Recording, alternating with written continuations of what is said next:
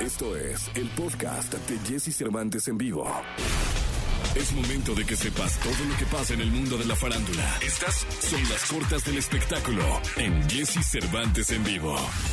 Andrés Calamaro cumplió 60 años y festejó con el reciente lanzamiento de un dueto con el fallecido cantante Rodrigo Bueno con el tema Amor Clasificado y a la espera del inminente estreno de un documental sobre la vida del músico argentino, quien forma parte de las icónicas bandas como Los Abuelos de la Nada y Los Rodríguez. Tini estrenó su sencillo Maldita Foto junto a Manuel Turizo. Acompañando al sencillo, la cantante argentina estrenó el video musical junto a su colega y el resultado generó distintas reacciones por parte de los fans por la química de los cantantes.